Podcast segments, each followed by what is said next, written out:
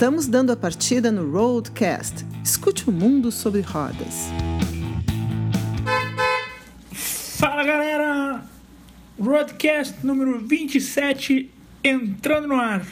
Hoje, excepcionalmente, a equipe é exatamente a mesma. Eu sou Daniel Jacques, editor do site autosgiros.com.br e aqui ao meu lado eu tenho Militão Ricardo. Alô todos vocês, subam aqui no nosso veículo e vamos rodar aí pelas novidades do mercado automotivo brasileiro e gaúcho. Nessa edição nós temos os seguintes assuntos. O Hyundai HB20 chegou à marca de 1 milhão de unidades fabricadas no Brasil. Na segunda parte da nossa entrevista com Ian Telek, que é o gerente geral de marketing da Hyundai Motor Brasil, também depois temos a nova Nissan Frontier, agora fabricada na Argentina, que foi testada pelo Daniel essa semana e vocês vão saber bons detalhes sobre isso. Depois, vamos saber aí quais os caminhões mais vendidos no momento no mercado brasileiro. E para finalizar, temos aí o Renato Gava com as notícias da MotoGP. Ok? Vamos rodar, Daniel? Pois é, vamos rodar, vamos rodar. E o primeiro assunto que eu gostaria de destacar no meu comentário semanal é um assunto que volta, dois assuntos na verdade que voltam ao broadcast já nessa segunda temporada.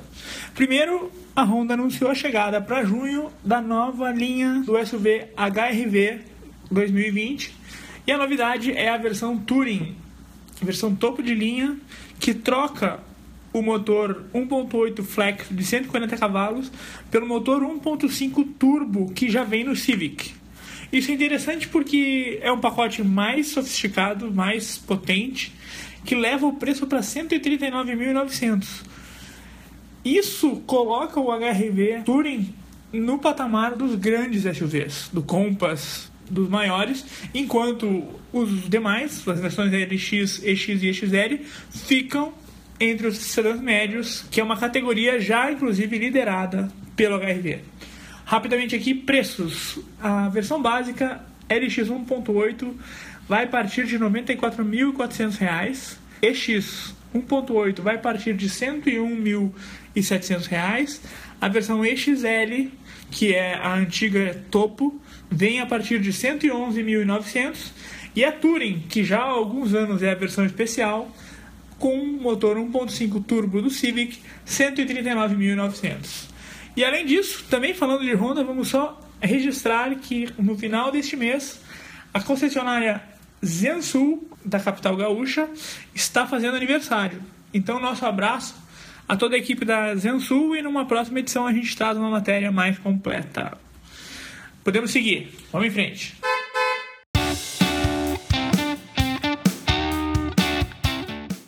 Essa é para você que é louco por carros e que gosta de dirigir. O site Altos Giros tem as últimas notícias e as melhores informações sobre o setor automotivo no sul do Brasil. Lançamentos, avaliações, novidades, entrevistas, vídeos e muito mais. Mercado de carros Mundo Premium, comportamento, tecnologia, tendências, automobilismo. O Altos Giros tem um time de colunistas especializados. Enfim, tudo o que você que vive e respira sobre rodas precisa saber. autosgiros.com.br Eu disse autosgiros.com.br. Muito bem, estamos de volta e agora a gente continua a nossa série de entrevistas com o Ian Telek, que é o gerente geral de marketing da Hyundai Motor Brasil. O assunto especificamente agora nessa edição do Roadcast é o HB20, que realmente é um fenômeno de vendas aqui no Brasil, um carro que caiu no gosto do consumidor brasileiro e chega à marca de um milhão de unidades fabricadas no país. Então, vamos ouvir aí Ian Telek conversando com a gente. Bom, e hoje o assunto é um, o grande sucesso da Hyundai Motor Brasil, o HB20, lançado em 2012 e que marcou naquele ano pela extensa fila de espera para adquirir o carro, né? Que chegou em três versões: HB20 hatch, HB20S o sedã e HB20X o esportivo. Pois agora, nesse, em 2019, o modelo chegou a um milhão de unidades produzidas. É isso, Ian? produzidas e vendidas. é isso mesmo, Daniel. Prazer estar falando novamente aqui com você e com ouvintes do Alto Giros. E sim, é, para a gente foi um grande prazer, né? Estar tá celebrando mais essa marca histórica da Hyundai, que é uma empresa que fez história desde o momento que ela chegou ao Brasil e desenvolveu um produto exclusivo para o mercado brasileiro, que foi o HB20.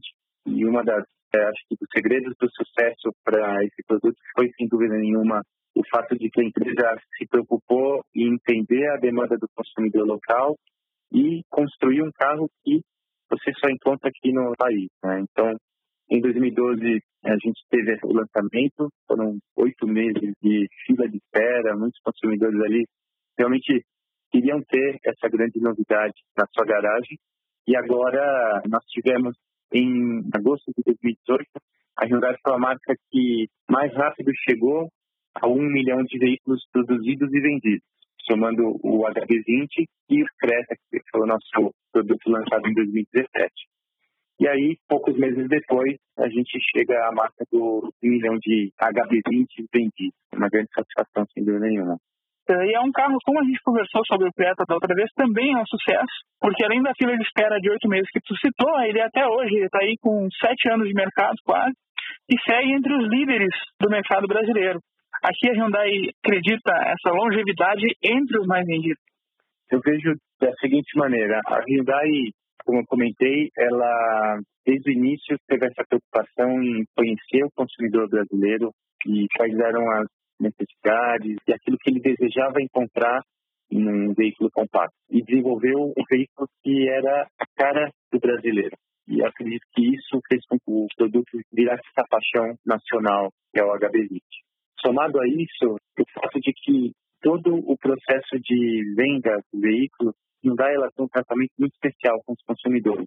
Desde o momento que você acessa os nossos sites, as nossas redes sociais, até você chegar na nossa concessionária, a gente tenta fazer com que a experiência do consumidor seja a melhor possível. A cliente que comprou o nosso veículo 1 milhão, ela passou por essa experiência, né? E contou para a gente que o atendimento que ela recebeu no concessionário, somado ao test drive que ela realizou, que a gente faz o test drive realmente ter algo que o consumidor tenha que fazer para ter certeza que ele está realizando a, a decisão correta, foram os fatores que levaram ela a decidir pelo HB20. E todo consumidor com quem a gente se relaciona, no momento que a gente entrega o nosso veículo, a gente chama a entrega de um momento especial. O veículo hoje não é a primeira, é a segunda maior compra que você realiza na sua vida. Né? Você tem a sua casa própria, que provavelmente o carro é a realização de um outro sonho tão grande quanto. Né? Então a gente tenta valorizar ao máximo esse momento, essa decisão que o consumidor fez e a maneira como ele depositou na Hyundai essa confiança por essa decisão. Então, a gente tenta valorizar tudo isso e, após a compra do veículo, a gente faz com que o consumidor participe de um programa de relacionamento, que hoje é um dos maiores do Brasil, que é o Hyundai Sempre. Hoje nós temos milhares de consumidores participando desse programa de relacionamento onde o consumidor recebe informações do produto, indicações de como ele deve conduzir a manutenção e também trabalhar benefícios que a gente possa oferecer no dia a dia dele dentro e fora do veículo. Muito bem. Tu citou a consumidora que comprou, o, adquiriu o HB21 milhão. Vale ressaltar que foi numa concessionária de Curitiba do grupo Servopa, que também trabalha com a Hyundai aqui no mercado gaúcho, aqui em Porto Alegre. Exatamente. Eles são um dos nossos grandes parceiros desde o início da operação, o Grupo e em Curitiba, apresentado pela HMB Sevec, e aí no sul é a Carway, né, no Rio Grande do Sul. São grandes parceiros e a gente teve assim uma grata surpresa e ter alguém da região sul representando esse marco histórico para a gente. Entre HB20, HB20S e HB20X, a ordem de venda segue isso? O hatch, depois o sedã, depois o esportivo?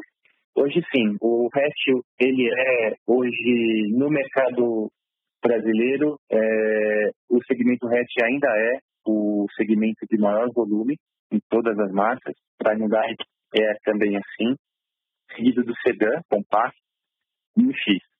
O que a gente observa é que no aspecto mais amplo, o SUV compacto ele mudou muito essa configuração e deve continuar mudando essa morfologia do mercado para os próximos anos. Gente vê que veículos com apelo X, Cross, talvez o sedã, a gente pode verificar talvez nos próximos anos uma mudança do comportamento do consumidor ou gostaria de mais esportividade ou mais espaço e pode começar a encontrar no SUV compacto uma forma de canalizar esse desejo, né? E falando de 2019, eu também te fiz essa pergunta quando a gente falou sobre o Creta. O HB20 traz novidades esse ano? A, a Hyundai ela tem uma característica, é, Daniel, e você que é, acompanha a gente já desde o início da nossa atividade, você sabe, todo ano a Hyundai tem alguma novidade. Né? Nós somos uma marca que, nesses últimos sete anos, teve sempre algum momento especial acontecendo é, com uma série especial, algum lançamento é, ao longo desses sete anos. A gente nunca deixou um ano passar em branco. E esse 2019 não vai ser diferente. Muito bem, é, na próxima semana, fechando essa série de conversas aí com o Ian, a gente vai falar sobre a Copa HB20, a Hyundai entrando no mundo da velocidade aqui no Brasil, no automobilismo brasileiro.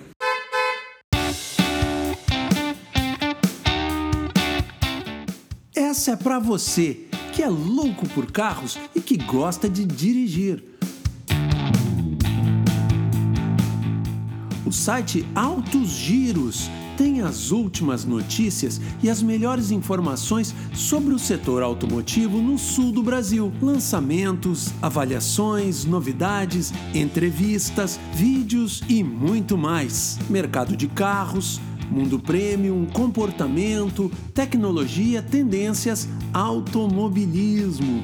O Altos Giros tem um time de colunistas especializados. Enfim, tudo o que você que vive e respira sobre rodas precisa saber. autosgiros.com.br Eu disse autosgiros.com.br. destaque desta semana em relação a lançamentos é a nova Nissan Frontier. Ela agora vem da Argentina com novas versões, tem novos implementos em termos de tecnologia. E o Daniel participou do evento que aconteceu aqui em Gramado, na Serra Gaúcha, com direito a test drive em pista off-road, que é para sentir mesmo a potência. Daniel, conta tudo pra gente aí. Pois é, galera. Quando a Nissan nos convidou pro, pro evento, eles falaram que ia ter test drive até gramado com uma parte off-road. E eu realmente não sabia onde haveria uma pista off-road daqui a gramado, e muito menos na serra, né? Mas na verdade a gente saiu da RS 239 em Parobé, entramos na cidade e saindo por trás em direção a Nova Hartz, e aí subimos realmente uh, uma pista bem interessante para testar off-road. Claro que testar o road mais em relação à suspensão, amortecedores, até os pneus e estabilidade, do que propriamente né, subir e tal. Mas foi bem interessante, foi uma pista bem interessante, um evento muito bem organizado. E vamos primeiro deixar os, os nossos entrevistados falarem, depois eu volto com as versões. Vamos ouvir. Fala galera, estamos a bordo da Nissan Frontier LE 2019, topo de linha, num belo azul, na companhia do nosso comentarista de Fórmula 1, Daniel Dias, na verdade na direção, nas picapes. E aqui ao meu lado, Rogério Louro, diretor de comunicação da Nissan do Brasil, que vai nos falar um pouco sobre esse lançamento especial da marca japonesa no país, que é a nova geração da Nissan Frontier.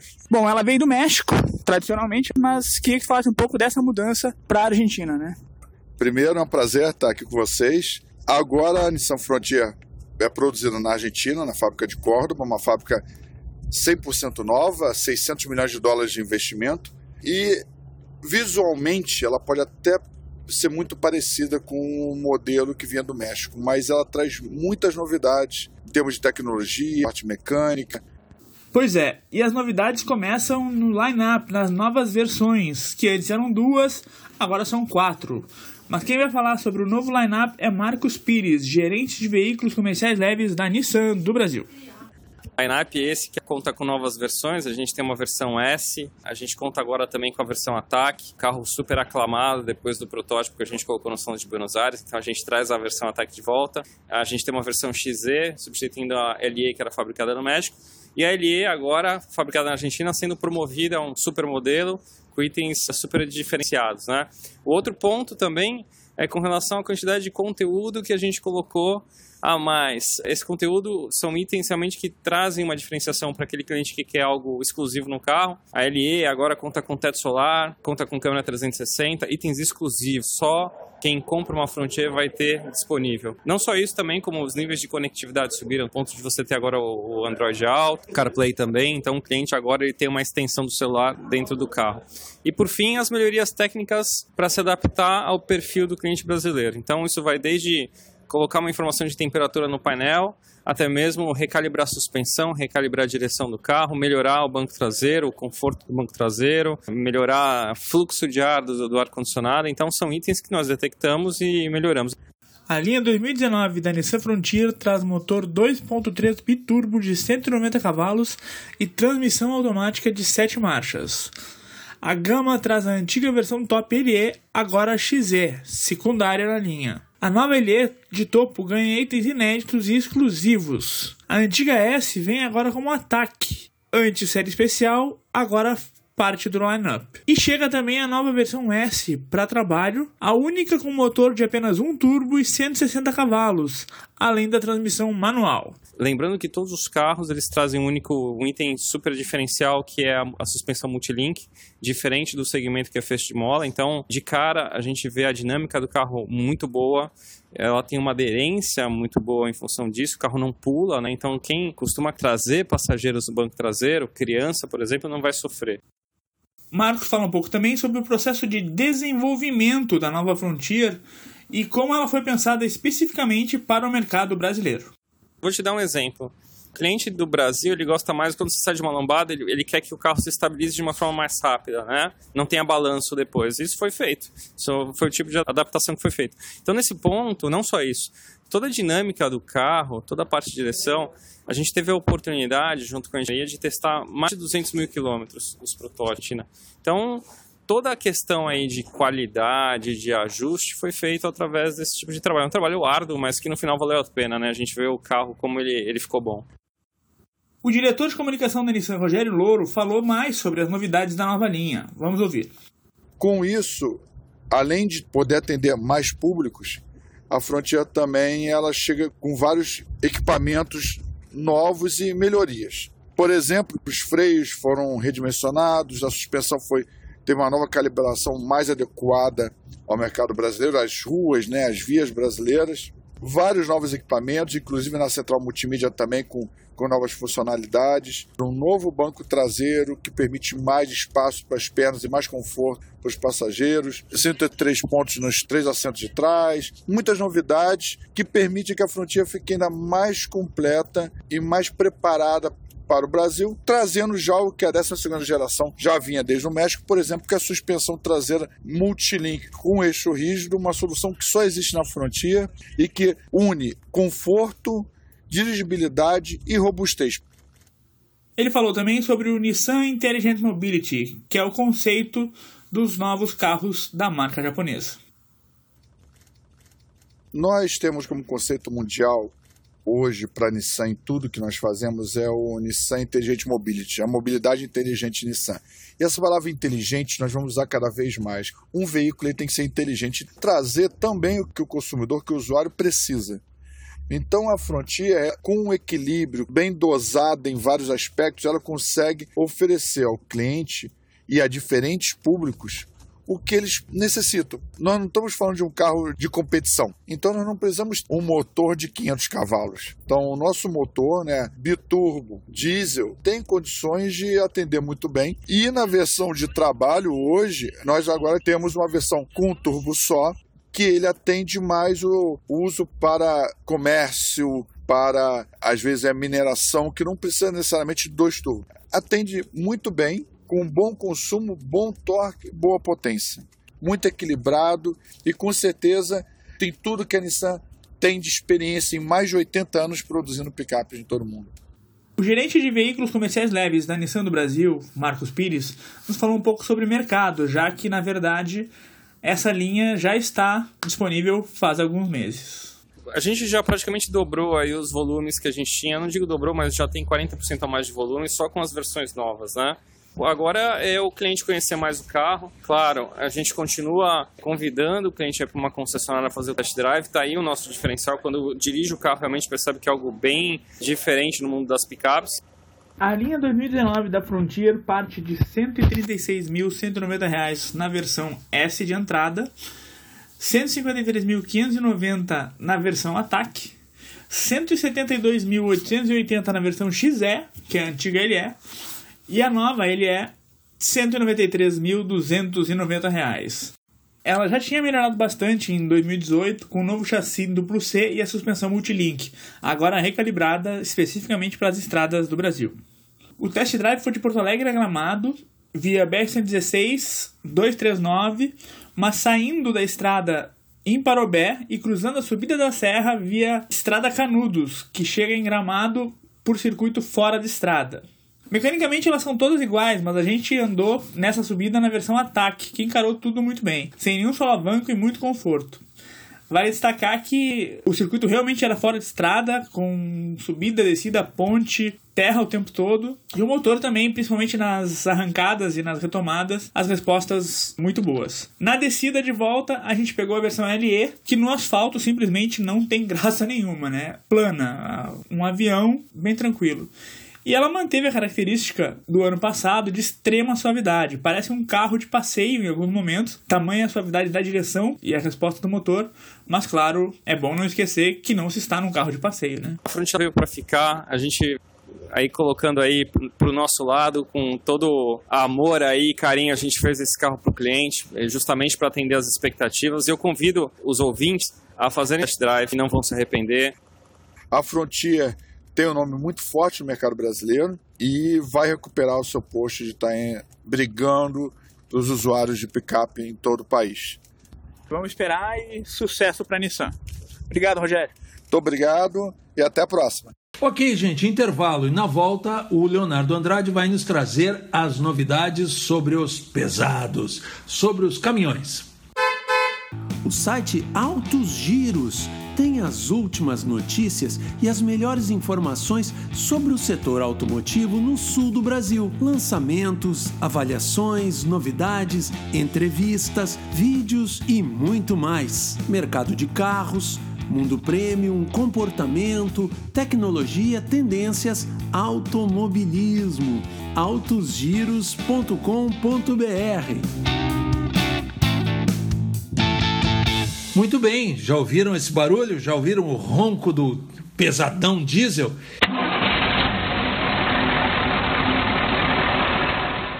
Nessa semana, o Leonardo Andrade vai fazer uma lista de 10 caminhões, os que no momento são os mais vendidos, segundo as estatísticas do primeiro quadrimestre de 2019.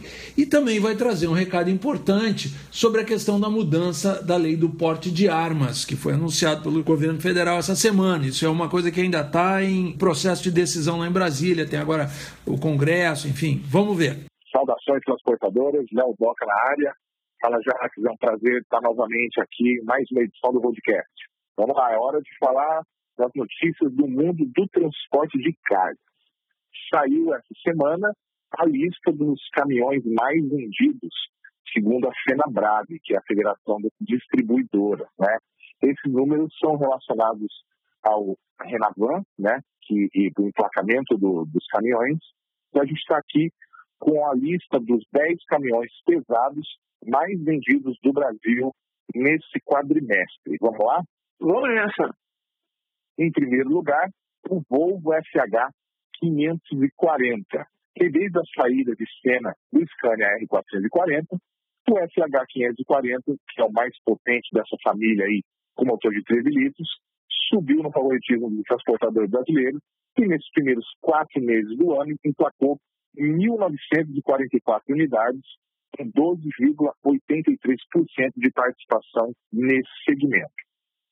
Em segundo lugar, vem a Mercedes-Benz com Actros 2651, o caminhão aí que teve 1.399 unidades emplacadas, garantindo aí 9,24% de participação. Lembrando que esse caminhão, anos atrás, nem aparecia nessa lista, né, Jato? E agora, com toda essa estratégia da Mercedes, o Actros está se transformando aí em um dos mais queridos do transportador brasileiro. Pois é, o Actros, eu só não sei se foi 26 ou 25, às vezes existem os dois. Eu tive a oportunidade de dirigir a convite da Mercedes-Benz, questão de dois meses atrás, na Estrada Velha de Santos, por um trecho pequeno, claro, mas é realmente impressionante o tamanho e o conforto por, pelo tamanho que ele tem, né? É um caminhão que entrega características premium, né, por um preço competitivo, e ele tem aí conquistado aí a, a preferência de muitos transportadores do agronegócio. Em terceiro lugar, vem mais um Volvo, dessa vez o cavalinho mecânico FH 460, que teve aí, nesses quatro primeiros meses, 1.223 unidades vendidas, com 8,07% de participação né, no segmento. Esse caminhão aí equipado com motor D13 de 13 litros da Volvo e tem 460 cavalos de potência e câmbio automatizado de 12 marchas. Em quarto lugar, primeiro os Scania nova geração apareceram entre as listas dos mais vendidos, né? Ao longo do tempo aí, com o lançamento dessa nova geração, eles vão sendo fabricados e vão sendo entregues, né? E aí, o primeiro modelo que aparece na lista é o R450, que teve 1.063 unidades vendidas, com 7,02% do mercado. Lembrando que esse é o grande candidato a sucessor do campeão de vendas da Scania, que é o R440. É, a Scania tem anunciado algumas vendas né, dessa nova geração. Eu acho que a tendência realmente é que esse, a participação da nova geração da Scania cresça nos próximos meses. Né? Com certeza. Olha só, em quinto lugar, olha a surpresa aí já, já despontando em quinto lugar entre os mais vendidos dos pesados, o DAF XF105 caminhão aí que está há mais ou menos três anos no mercado brasileiro. A DAF veio para o Brasil com uma proposta de caminhão prêmio, né, construiu fábrica no Paraná e agora começa a colher os frutos da estratégia com a venda de 838 unidades nesse primeiro quadrimestre e participação de 5,53% do mercado, desbancando aí outros modelos de caminhões pesados que antes frequentavam o topo dessa lista, viu? É bem interessante, né? Eu tive um contato mais próximo com a NAF também na Fenatran de 2017 e eles pareceram bem eh, conscientes do caminho que eles tinham, né? Como caçula entre as grandes marcas presentes naquele evento, né? É, eles são os entrantes do mercado, né? E eles têm aí um produto que entrega muita respeitabilidade na questão de manutenção, né? Isso acaba ganhando a preferência do comprador. Com certeza. Em sexto lugar, novamente a Mercedes-Benz aparece com o Axor 3344, que é um caminhão voltado para atividades fora de estrada, né? E é um sucesso de vendas nos segmentos canavieiro e madeireiro. Esse caminhão aí teve 684 unidades vendidas nesses primeiros quatro meses, que lhe garantiram 4,52% do segmento. É, lembrando, lugar. Lembrando que, o, lembrando que os caminhões Mercedes-Benz atualmente eles já são montados na fábrica 4.0, que recentemente também passou, uh, esse conceito de indústria 4.0 também chegou à fábrica de cabines, né? E aos poucos vai dominando a série da Mercedes-Benz em São Bernardo do Campo. Exatamente, um processo todo novo lá que eles estão. Né? Uhum. E olha só, Jacques, em sétimo lugar, olha o R440AI, mesmo tendo saído de linha no ano passado, o grande vencedor aí de vendas, grande líder de vendas do segmento de pesado da Scania, ainda aparece entre os mais vendidos na lista da Fenabrave. Ele aparece aqui em sétimo lugar e ele tem aí 400, 486 unidades vendidas, com mais de 3% do segmento. Em oitavo lugar, mais um Mercedes-Benz, o Axor 2044, que é um caminhão que vem, ganhou aí muito mercado nos últimos anos, teve aí 472 unidades vendidas, com 3,12% do mercado. E em nono lugar, o Volvo FH500, com um total aí de 467 unidades vendidas. E fechando a nossa lista, o Volkswagen Constellation 19360, que teve 450 unidades comercializadas, com 2,97% de participação do mercado. Lembrando aí, só para gente complementar a informação, que a venda de caminhões teve alta de 11,8% em abril e foram licenciadas 8.502 unidades somente no mês de abril, em comparação aí com 7.601 uma no mês anterior, esse crescimento é de quase 12%, segundo os números da Fábia. Maravilha! O mercado está tá aquecido, né? está retomando aí aos poucos as vendas, apesar de que o mercado ainda não teve aquela resposta que se esperava. Vamos, vamos aguardar. É, eu imagino que seja até por, porque nós estamos, na verdade, ainda esperando as reformas, né, principalmente a da Previdência, que o governo alardeia que vai dar o start na recuperação da economia, mas também a questão do diesel, né, do perigo de greve aí, que eu acho que também, de repente, dá uma, uma freada no entusiasmo, né. É, tem muita pressão ainda sobre os caminhoneiros, né, e falando nisso, Jacques, eu queria trazer aí, para finalizar minha participação nessa edição de hoje do podcast, um comentário aí acerca da notícia da semana, né? No dia de hoje, né, 8 de maio, quarta-feira, o governo federal publicou no Diário Oficial da União um decreto do presidente dando conta de que haveria aí uma autorização para que alguns grupos profissionais tivessem o direito facilitado ao porte de armas e os caminhoneiros, assim como jornalistas que fazem coberturas é, policiais, estão entre os profissionais, as categorias profissionais dessa lista. Então, acompanhando a repercussão dessa notícia nas redes sociais, a gente se deparou aí com milhares de, de comentários do pessoal se posicionando aí, muito celebrando o fato de que o caminhoneiro poderá ter uma arma, poderá reagir a um assalto, poderá estar armado aí na rua. É claro que eu não questiono o direito do cidadão de se defender, de se amar, mas eu só queria deixar aí para reflexão de todo mundo, lembrar que a arma é uma máquina de matar gente, né? ela só serve para isso, e que o pessoal não tem muito preparo né, para manusear esse tipo de armamento.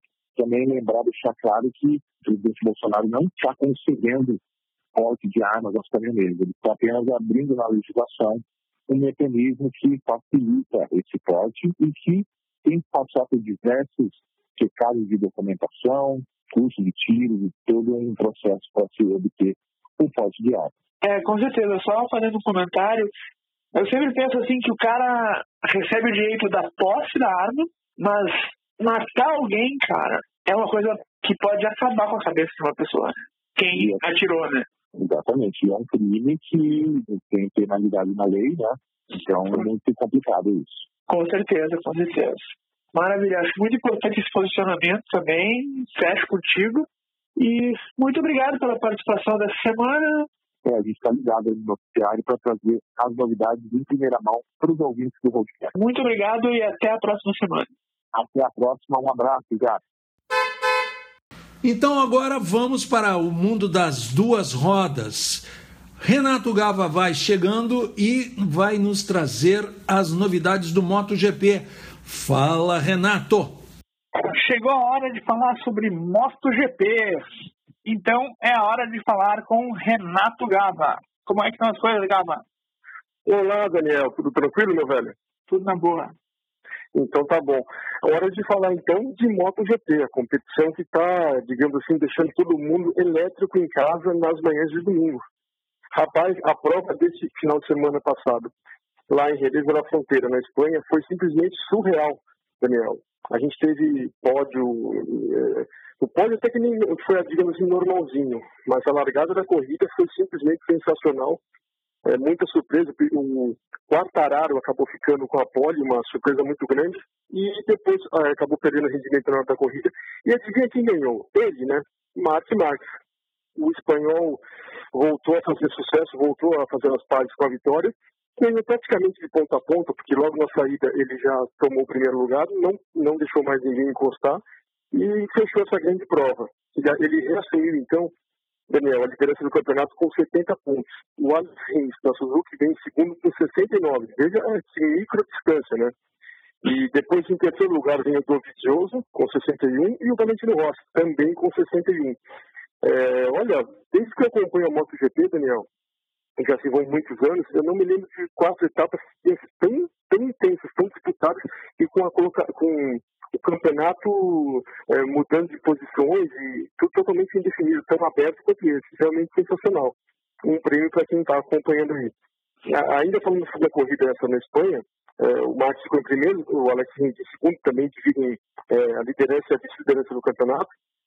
Na terceira colocação, quem também voltou a fazer as pares com o pódio foi o Maverick Vinales, o espanhol companheiro do Valentino Rossi, recebeu uma pressão tremenda do Dovizioso na última volta. O Dovizioso acabou ficando em quarto lugar, ficou fora do pódio. Você ter uma ideia, Daniel, se o Dovizioso, que pressionou o tempo todo, chegou é, colado no Vinhales, se ele tivesse ultrapassado, ele, ele assumia a ponta da competição. Para você ver como está indefinida a situação da MotoGP. Pois é, Gaba. Muito disputado esse início de temporada. Eu sei que é cedo, mas quem tu aponta com chances de ser o campeão da temporada 2019? É, eu e acho que todo mundo que acompanha um pouquinho sabe que o Mark Marques é, é, a bola da vez. É um piloto extraordinário, um menino prodígio. Não tão menino mais, ele nasceu em 93, que é o número que ele usa nas corridas. Já, já não dá para dizer que é tão menino. Com 20 anos, quando ele começou, sim. Mas olha, é, é, o Marques ele, ele criou, criou-se no Brasil até um estigma para ele que é o seguinte: é chão ou champanhe. Ou ele cai ou ele vence. E é mais ou menos isso que ele tem mostrado. Ele realmente tem um ritmo de corrida, um, um jeito de pilotar um, um, absolutamente moderno que, digamos assim, Daniel, até certo tempo atrás, a escola que havia é a escola Valentino Rossi. É um cara que desenvolveu alguns métodos, o pessoal copiava o jeito dele de pilotar. Veio o Lourenço e criou algumas diferenças no jeito de fazer uh, as curvas, a posição em cima da moto, aproveitou algumas coisas que o próprio Valentino acabou incorporando ele mostrou até uma certa humildade nesse aspecto, que um cara que era super veterano, multicampeão, acabou copiando algumas coisas do, do Lourenço, e quem disse isso não fui eu, foi o próprio Valentino. Só que agora, de uns anos para cá, a escola Mark Marques, que é uma escola absolutamente maluca. Ninguém, ele ainda não tem seguidores, não tem alguém ainda que está conseguindo copiar o que ele faz. Entre as coisas mais malucas que ele faz é as salvadas dele. Quando você acha que não, agora ele vai cair, não tem como, ele perde a dianteira. Perder a dianteira, eu praticamente, particularmente, não conheço essa técnica de salvar quando você perde a roda da frente. Quando você perde a roda da frente, todo mundo, acho que a imensa maioria das pessoas que andam de moto sabe, perder a roda da frente se prepara para cair pro chão é certo. Ele, de alguma maneira, que não sei com que exatamente ele faz, ele consegue salvar, ele consegue se manter em cima da moto. Sem contar isso, ele também é o cara que tem conseguido as melhores angulações. Ele chega a deitar a moto perto de 60 graus. É, mesmo para a MotoGP, mesmo tratando de protótipos super preparados para corrida, é realmente muito complicado pensar em se fazer isso. Ele tem dominado essa técnica, por enquanto, ainda não chegou ninguém na MotoGP que seja capaz de fazer isso. Claro, é questão de tempo. Esses meninos estão começando na Moto 3, na Moto 2, logo vão estar fazendo coisas parecidas. Então, se não der nada muito diferente, é o Mark Marques. É, eu quero dizer que acho que boa parte do pessoal acaba torcendo pro, pro Rossi. E eu sou um deles, eu torço para que o Rossi se dê bem, para que ele, se ele ganhar, eu vou ficar contente. Não é uma torcida fanática, mas história dele, pela carreira dele, pela, até pela simpatia dele e também pela pilotagem dele. Ele é um grande piloto, enfim, está buscando intensivamente esse décimo título, ele tem nove, enfim. Mas está muito difícil. Ele vai ter que contar com um pouco de sorte e mostrar que tem uma garra realmente em comum. Muito bem. Vamos seguir nessa temporada emocionante da MotoGP, cuja próxima etapa será em A próxima etapa acontece no dia 19 no circuito de Le Mans, na França. Olha, circuito tradicionalíssimo, né, Daniel? Todo mundo conhece. Ele é palco de provas de quatro rodas e duas rodas. As provas ocorrem lá desde os anos 60 já são praticamente 50 anos de competições ali, uma, um circuito muito difícil, muito complicado, onde se usa muito freio. É um circuito que até beneficia, de certa forma, o Valentino. Tradicionalmente, é o forte dele é freada. Mas não quer dizer muita coisa, porque o Mark Marques não tem circuito ruim para ele. Colocar ele na lua andando de moto, é capaz de ele ganhar de alguém. De alguém. Ele realmente é muito forte e a gente vamos ver o que vai acontecer. Eu queria destacar ainda, Daniel, que nessa prova teve a estreia, digamos assim, do, Brasil, do Brazuca, né? Do, do, do brasileiro Made in Japan, o Meikon Kawakami. Ele correu na Moto 3 como convidado, num projeto que beneficia pilotos novos do mundo todo, feito por uma fundação espanhola, e acabou chegando em 22 lugar numa prova que tinha 31 concorrentes. Acho que tá bom, muitos ficaram para trás. Os que terminaram a prova, ele ficou em penúltimo lugar ficou a 47 segundos do líder, o Antonelli, que, que venceu a prova, mas não, a gente tem que dizer que é, é um aprendizado para ele, e mais do que isso, Daniel, ele correu numa, numa moto que ele não está acostumado, na pista que ele não corre, participa de etapas ali, um motor diferente, uma pegada diferente. Acho que foi uma ótima passagem dele, ele ficou muito contente, divulgou bastante recados nas redes sociais, ele é bem ativo para isso. Acho que é uma esperança para o Brasil. Há muito tempo que a gente não tem algum, algum piloto de ponta dessas competições. Quem sabe não é aí o nosso querido Japinha, o Bacon Kawakami, que vai levar o Brasil de novo para a MotoGP, assim, com chance de vencer. Tomara, né? Vamos torcer então. E a gente se fala na próxima. Isso aí, né? Vamos trazer mais notícias da MotoGP e outras curiosidades, dicas, tudo que a gente puder somar para o mundo das duas rodas, tá certo? Tá certo, Jangaba. Até a próxima, então. Grande abraço. Intervalo. O site Altos Giros tem as últimas notícias e as melhores informações sobre o setor automotivo no sul do Brasil. Lançamentos, avaliações, novidades, entrevistas, vídeos e muito mais. Mercado de carros, mundo premium, comportamento, tecnologia, tendências, automobilismo. autosgiros.com.br Muito bem, galera. Conforme prometido, nós vamos trazer hoje o que era para ser um comentário especial, acabou se tornando uma série especial porque tem muita coisa para ser comentada. Então hoje nós vamos apresentar a primeira parte da série sobre Ayrton Senna, na minha conversa com o nosso amigo Daniel Dias, lembrando alguns dos principais momentos da carreira do piloto brasileiro. Hoje, a época pré-Fórmula 1, o teste na Williams e as primeiras aparições dele no mundo da velocidade da principal categoria do automobilismo mundial.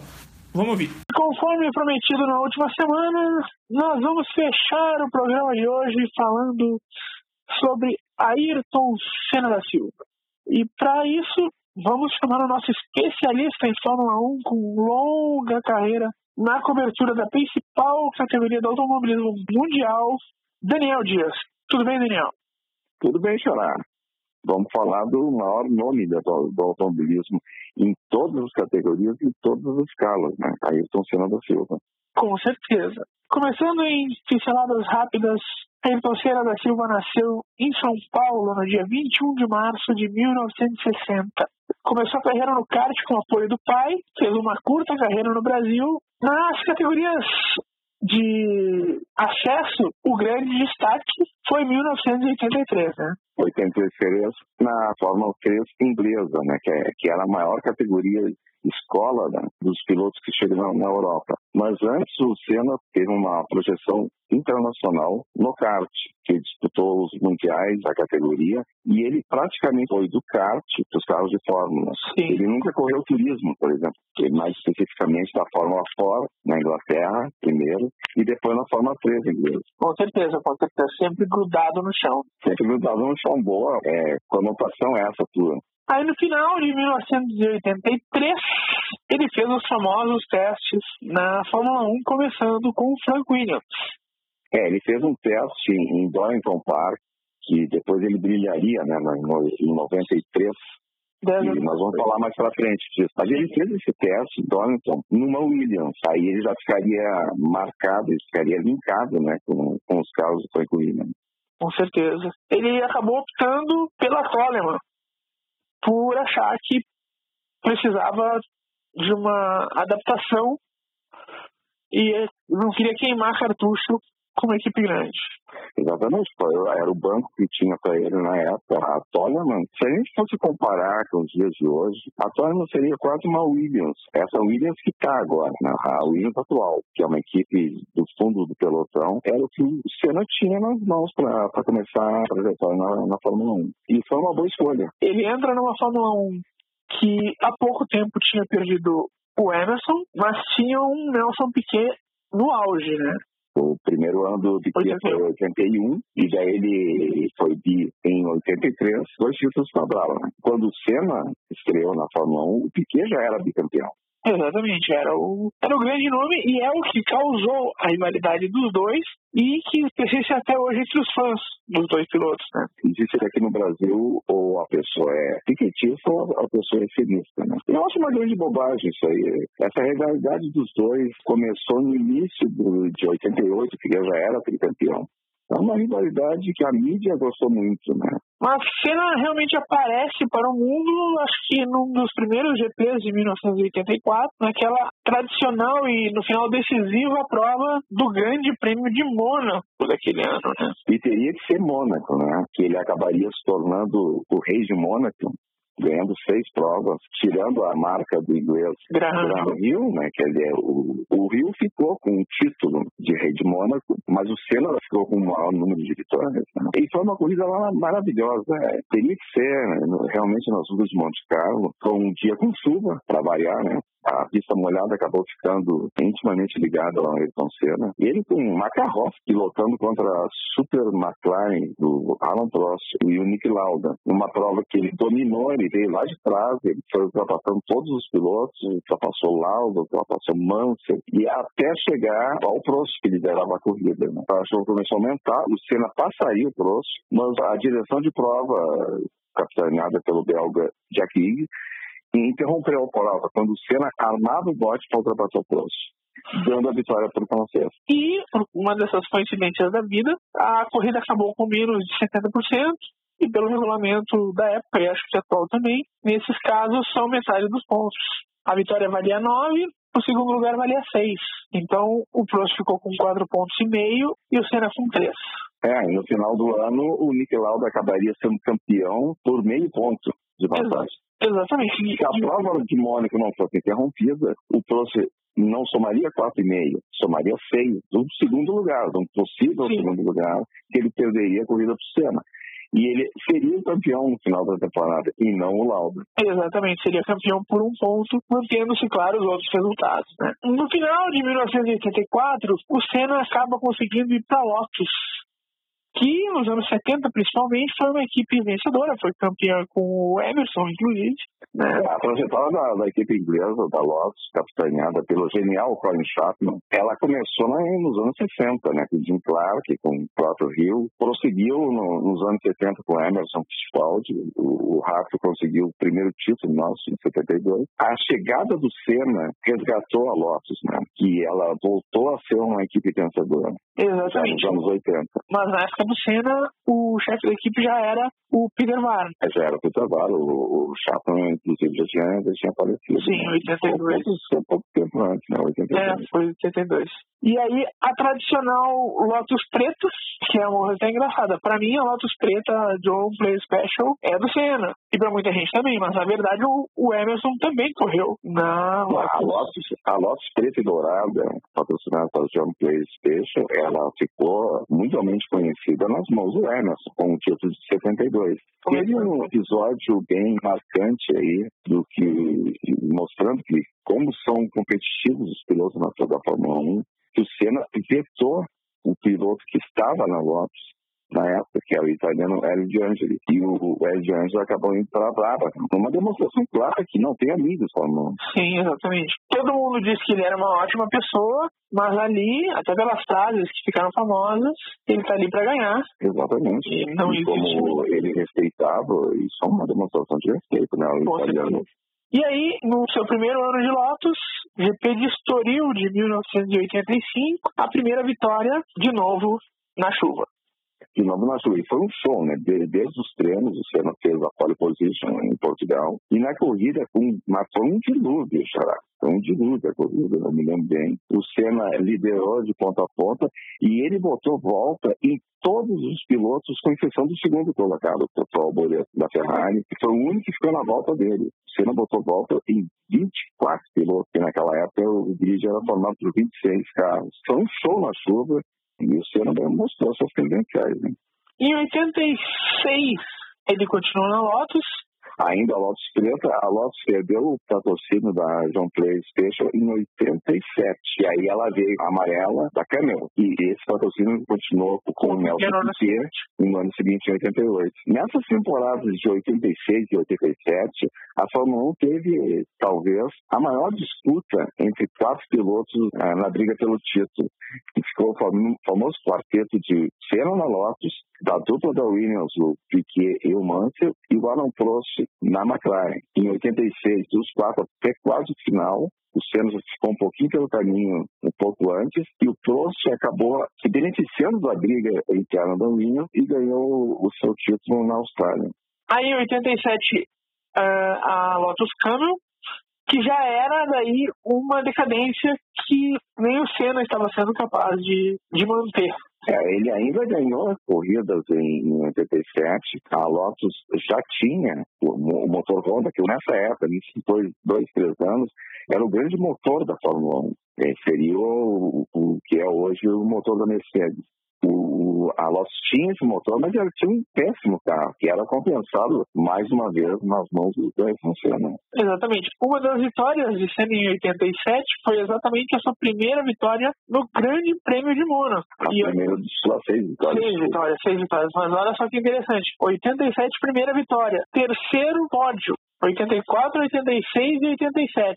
Ele teria oito pódios de 10 significa que ele não teve o pódio em 85 com a Lotus preta e em 88, no seu primeiro ano de McLaren, onde nós estamos chegando, naquele erro absurdo. É, um erro que, que, que mudou a, a própria maneira do Senna encarar a Fórmula 1 que depois ele acabaria revelando isso. Ele tinha uma vantagem sobre o Prost quase um minuto e ele se distraiu, saiu do ar e ele só voltou ao rumo quando bateu na entrada do túnel. Tanto que ele sai dali e vai para casa. Ele vai para casa, que é uma outra uma episódio muito engraçado, né? É. Ele, ele sai do carro furioso, não deu entrevista para ninguém e saiu a pé até em casa, que ele morava em Mônaco, né? Sim, sim, não, mas não voltou para a equipe, nada? Foi direto para casa. Inclusive, conta-se uma história que não se comprova até hoje e vai ficar como lenda, que ele bateu na campanha da, da sua casa em, em Monte Carlo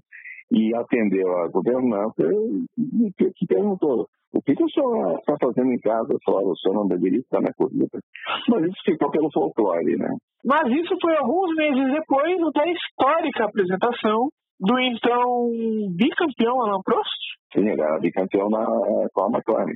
Exatamente. Que recebia o brasileiro Ayrton Senna meio piloto do momento, aí já com uma certa rivalidade com o Piquet, porque eles já tinham feito dobradinha, aquela ultrapassagem clássica do Piquet nele na Hungria, já tinha acontecido. É, né? é considerada a melhor ultrapassagem da história, né? Foi um drible que o Piquet deu nele. Foi o ano que a McLaren dominou absurdamente. Mas isso é assunto para a próxima semana, quando a gente volta com a segunda parte do especial Ayrton Senna 25 anos aqui no Roadcast. Ok, pessoal. Lembrem-se, esta é uma série que começou hoje, relembrando o Ayrton Senna, sua trajetória e a importância dele para o mundo da Fórmula 1 e para o automobilismo brasileiro. Nos próximos Roadcasts, nas próximas edições do Roadcast, vocês vão continuar tendo mais informações interessantes. Ok? Gente, nós vamos ficando por aqui hoje agradecendo a vocês todos pela audiência e lembrando, nós gostaríamos aí de saber a opinião de vocês e principalmente as sugestões de assuntos para a gente desenvolver no programa, curiosidades que vocês tenham sobre determinados modelos de carros no Brasil, sobre o automobilismo, sobre o mundo dos caminhões. Então, vocês podem interagir com a gente através aqui no YouTube, tem o espaço para comentários, no próprio Altos Giros, que é o site do Daniel, de onde surgiu o Roadcast. Exatamente. O Roadcast faz parte do, do Altos Giros. Vocês têm o espaço para interação, para mandar sugestões de vocês. E vai ser um prazer poder fazer o programa orientado aí pelos, pelos interesses de vocês, ok? Maravilha. E lembrando também que tem um e-mail podcast@autosgiros.com.br à disposição para críticas, dúvidas, sugestões. Gente, um grande abraço e até a próxima semana. Até lá.